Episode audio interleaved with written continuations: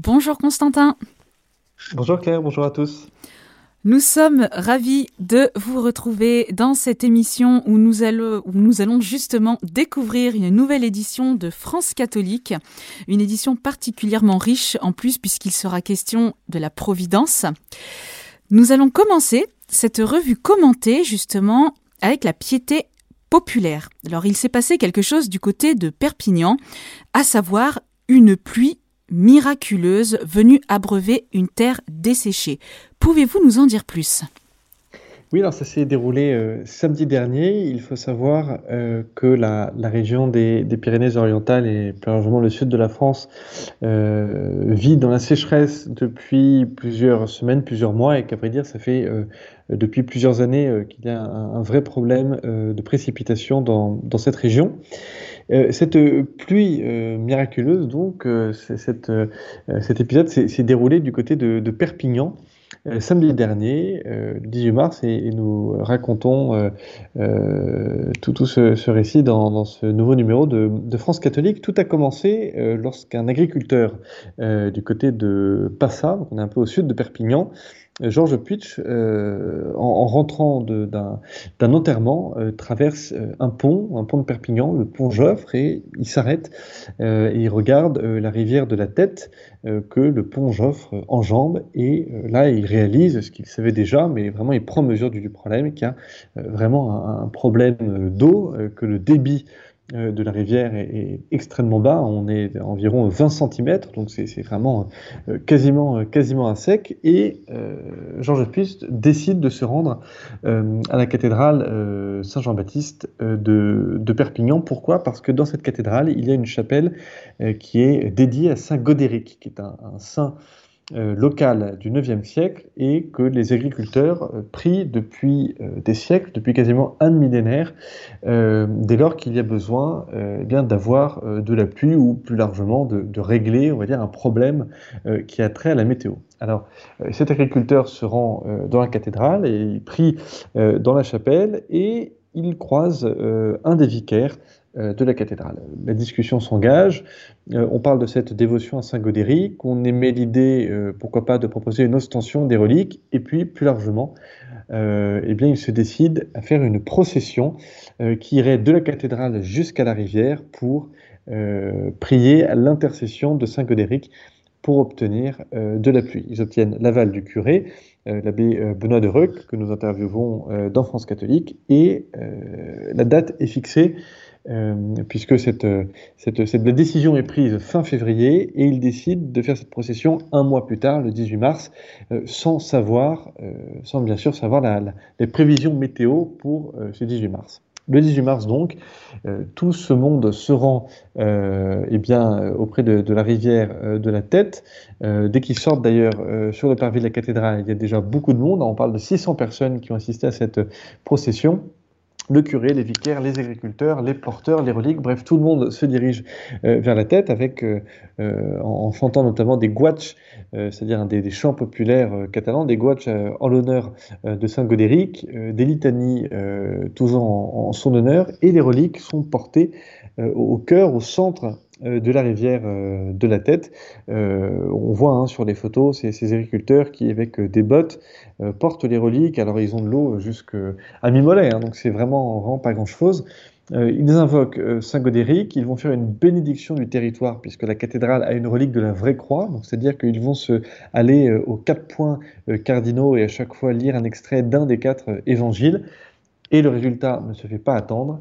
à 19h le soir même, il tombe 3 heures de pluie et avec ces 3 heures de pluie tombe l'équivalent de 3 semaines de pluie, euh, bien au-delà euh, de ce qu'avait prévu euh, la météo pour ce jour-là. Et d'ailleurs, quand on interroge les gens du coin, ils vous disent que ce qui est assez, beau, c'est que c'est une bonne pluie qui est tombée. Hein. Ce n'est pas un crachin breton, ce n'a pas été non plus une inondation qui, serait venue saturer les sols agricoles, mais bien une pluie qui abreuve la terre. c'est bien la preuve que la piété populaire, la dévotion populaire, ça fonctionne. Hein. On parle de 600 personnes qui ont assisté. On le voit hein, sur les photos qu'il y avait beaucoup de monde, notamment sur le, pont Joffre qui enjambe la, rivière. et donc cette, cette procession montre que la foi populaire fonctionne et, que, j'allais dire que la, foi et la dévotion populaire alimentent euh, la foi, puisque euh, à la suite de, cette pluie, eh bien, euh, la décision a été prise de relancer désormais chaque année une procession à Saint-Godéric, qu'il pleuve ou qu'il ne pleuve pas. Et surtout, ce qui est assez beau, et ça on, le, révèle à la fin de l'article de France catholique, lorsque les porteurs sont retournés dans la cathédrale pour reposer les, reliques de Saint Godéric, eh bien, en, reposant ces, ossements, ils se sont regardés, et ils se sont dit, eh bien, pourquoi pourquoi ne pas relancer la confrérie Saint-Godéric qui, avait euh, été dissoute euh, lors, de la, la Révolution? Euh, Donc le bilan de cette procession, eh bien, c'est que, un, l'appui est tombé, deux, les processions vont recommencer, et trois, que la confrérie Saint-Godéric va être relevée. donc un, bilan vraiment très riche pour cette procession de samedi dernier. Cette pluie miraculeuse a tout l'air d'être providentielle, comme vous venez de le dire, et justement, donc vous consacrez dans cette nouvelle édition de France catholique un dossier sur la providence. Comment reconnaître sa présence et surtout comment y croire? C'est un dossier qui s'appuie notamment sur l'interview du père euh, Joël Guibert qui a euh, publié aux éditions Artege euh, La Providence, un Dieu si proche. Alors déjà, précisons hein, ce que c'est que la, Providence. le père Guibert le rappelle, il s'agit des dispositions par lesquelles Dieu conduit sa création vers la perfection. Euh, alors, se pose, euh, avant de se, demander hein, la, question voilà, de d'où commence euh, la Providence, se pose la question de comment vivre dans la Providence, et c'est une grande partie de l'interview que nous proposons du, Père Joël Guibert qui s'attelle à, à, nous présenter cela. Alors, Comment vivre dans, la Providence? Il y a euh, plusieurs, euh, plusieurs moyens. Euh, d'abord, il y a celui de se mettre à l'école de la Vierge Marie, puisque, rappelle le Père Guibert, l'école de la Vierge Marie, c'est se mettre à l'école des fiat, hein, c'est-à-dire des, des, oui. le fiat que, prononce la Vierge Marie après, lors de, l'Annonciation, se mettre à l'école de la Vierge Marie pour, pour, pour dire des, oui, eh bien, c'est avancer de fiat en fiat, de oui en oui, et concrètement, le Père Guibert recommande euh, aux, lecteurs de, France catholique et plus largement à, tous les fidèles euh, de commencer euh, ces journées par un, acte d'offrande. Et il rappelle aussi que la providence, c'est très lié au, terme et à la notion d'abandon, mais attention, l'abandon, ça ne veut pas dire ne rien faire. ce n'est pas le quiétisme qui consiste en gros à se laisser aller, à laisser les choses se dérouler sans rien faire.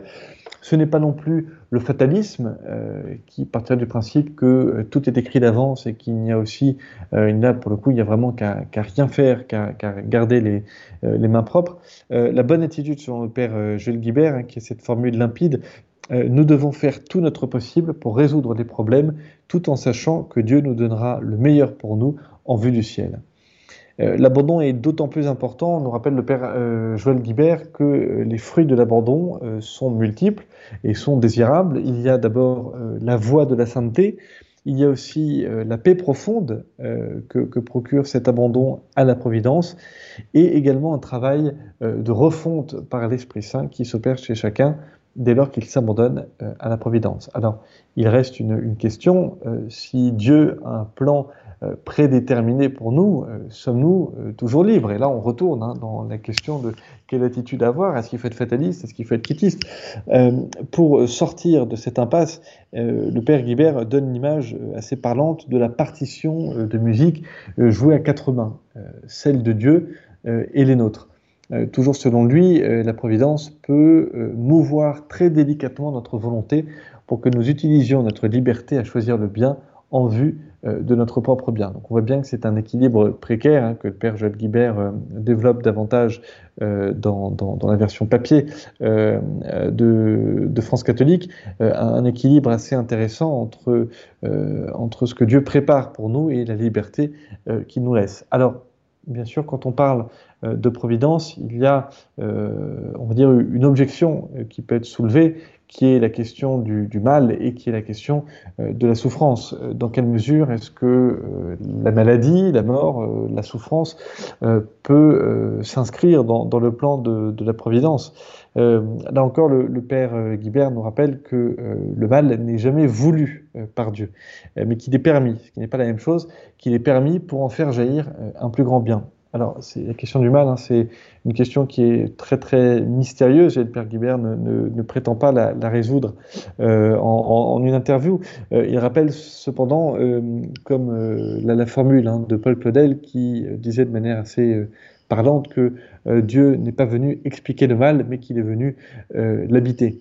Donc en conclusion de cette question de la, providence, eh bien, il faut accepter le clair-obscur, de la même façon que Dieu euh, se cache dans les saintes espèces euh, à la messe, euh, eh bien, son action est cachée dans, notre vie de, tous les jours et on, ne peut que la discerner avec des yeux chrétiens, comme disait saint Augustin, puisque dès lors que nous, transformons notre regard en, essayant de, de, poser un regard avec des yeux chrétiens sur ce qui nous arrive, eh bien, on peut peut-être voir euh, des, petites touches de providence, des signes, ça et là. Mais là encore, c'est rarement euh, euh, sur le moment, mais bien quand, les choses se sont déroulées plusieurs, mois, plusieurs années après, on, peut relire notre vie et voir ça et là et bien les touches de la providence. Et donc, attention, hein, c'est la dernière mise en garde du Père Guibert, attention à ne pas non plus tomber dans, le providentialisme et tout décrypter euh, tout ce qui nous arrive à l'instant T comme volonté divine, mais bien euh, laisser le temps euh, de la foi et de l'abandon pour bien discerner où se joue la providence dans nos vies. Il est vrai que, comme vous dites, nous sommes vraiment au cœur de tout ce qui peut habiter notre foi. C'est vraiment très très intéressant. Merci Constantin. Justement, donc vous avez d'abord parlé donc de la Vierge Marie. Voilà pour savoir comment nous pouvions vivre dans la Providence. Alors ça tombe bien parce que dans cette nouvelle édition de France catholique, il est question de la Vierge Marie, notamment en revisitant la bataille de l'Épante, les apparitions de l'île Bouchard, la restauration de Notre-Dame de Paris. Alors comment Marie peut nous guider aujourd'hui? Oui, alors les auditeurs de, Radio Maria euh, auront euh, compris que France catholique met toujours à l'honneur euh, la Vierge Marie, mais il faut dire que dans ce numéro-ci, effectivement, la Vierge Marie est particulièrement à l'honneur, puisque dès lors qu'on parle de, providence, c'est vrai que Marie arrive, arrive toujours rapidement. Et, notamment, vous parliez de, de l'épante, nous proposons un, un article qui, narre cette, cette bataille et, et ce que l'Église voit comme une une intervention euh, divine grâce à l'intercession euh, de la Sainte Vierge, euh, au point que la fête de Notre-Dame du Rosaire, qui est célébrée le 7 octobre, eh bien, est une fête qui naît à la suite de la bataille de l'Épante. pour rappeler aux auditeurs ce qu'est la bataille de l'Épante, nous sommes en 1571. les Ottomans, c'est-à-dire les Turcs, sont aux portes aux portes de, l'Europe. Euh, on parle même euh, eh d'une armée ottomane qui va fondre sur Rome pour s'emparer du cœur de la chrétienté. eh bien, le, pape Pie V, à l'époque, qui est dominicain, et la, dévotion mariale des dominicains est, au cœur de, leur, de, leur, charisme. face à cette annonce de l'avancée des Ottomans, eh bien, le pape va demander à toute la chrétienté de prier ardemment le rosaire pour euh, demander l'intercession de la Sainte Vierge et empêcher euh, que les Ottomans ne, progressent et euh, débarquent en Europe. et il se trouve que quelques, il demande cela en, août et quelques mois après, eh bien le 7 octobre, il y a une grande bataille à Lépante, une grande bataille navale, et les troupes chrétiennes mettent en déroute les troupes ottomanes dans cette grande bataille de l'Épante, remportée par euh, Don Juan euh, d'Autriche, victoire remportée sur les Turcs et victoire attribuée à la récitation du chapelet. Alors, quels enseignements peut-on tirer aujourd'hui de cette bataille de l'Épante? Eh bien, c'est évidemment la force de la prière qui n'est pas sans faire penser euh, au message de, des apparitions de Pontmain, hein, où la Vierge a dit aux enfants voyants, mais priez mes enfants, Dieu vous exaucera en peu de temps, mon fils euh, se laisse toucher. Et eh bien là, c'est un exemple eh bien de, Dieu qui s'est laissé toucher par la prière de la chrétienté pour mettre en déroute les Ottomans. Et c'est donc cette bataille, cette victoire, Notre-Dame de la Victoire, puis Notre-Dame du Rosaire, qui est fêtée chaque année le, le, 7 octobre par tous les chrétiens. Après justement euh, avoir un peu revisité euh, l'histoire, on continue avec une touche historique, pas n'importe laquelle, à savoir la grande figure de Saint Louis. Pourquoi le redécouvrir aujourd'hui? Oui, effectivement, la, question que vous posez euh, est bonne. C'est une figure historique. Pourquoi aujourd'hui? Bien parce que cette figure euh, a encore beaucoup à, nous apprendre. Il s'agit de la chronique euh, que signe chaque semaine Jacques Trémonet de Villers dans France catholique. alors pourquoi Saint-Louis? Parce que selon, selon lui, Saint-Louis est un modèle politique puisqu'il est à la fois un homme fort et un homme euh, doux. Euh, aujourd'hui, la politique est euh, machiavélique, mais machiavélique dans le sens que c'est un art qui est détourné de, de, sa fin machiavélique parce que la conquête du pouvoir et la conservation de ce pouvoir semble être le seul but de l'action euh, politique. Or, euh, rappelle Jacques Tremblay de Villers, l'histoire a vu s'écrouler l'un après l'autre euh, les contre-pouvoirs édifiés par les, constitutions. et que le seul contre-pouvoir qui vaille, c'est l'amour de Dieu dans le cœur du souverain. C'est bien la, seule garantie pour les gouverner, et bien d'avoir un, dirigeant qui exerce l'art de la politique dans toute sa noblesse. Euh, alors, à défaut d'amour, hein, puisque tous les, dirigeants euh, n'ont pas l'amour de Dieu, au moins euh, devrait-il avoir la crainte de Dieu, puisqu'il y a là le commencement de la sagesse. Pour Jacques Trémelière, dans cette chronique, Saint Louis nous rappelle qu'il nous faut des, saints entrés en politique, des, des, modèles, non pas des idéalistes, non pas des chefs qui soient durs, non pas des fanatiques, mais il ne faut pas non plus que ce soit des mous ou des hésitants mais bien des hommes forts, donc, euh, qui soient doux, des intelligents qui aient du cœur, euh, bref, euh, des hommes prudents. Donc on voit que là encore, comme d'ailleurs très souvent, si ce n'est tout le temps dans l'histoire de la chrétienté, tout est une question d'équilibre, tout est une question de, ligne de crête.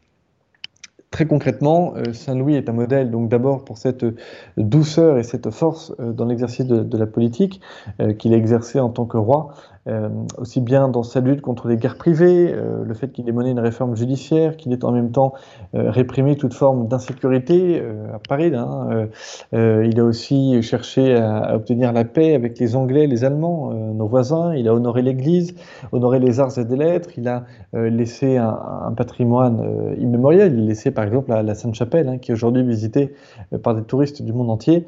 Euh, bref, euh, Saint-Louis euh, est un modèle et un modèle d'autant plus intéressant et d'autant plus et un saint d'autant plus intéressant que ce n'est pas tant parce qu'il était saint qu'il est devenu roi, mais que c'est bien en étant roi que Saint-Louis est devenu saint.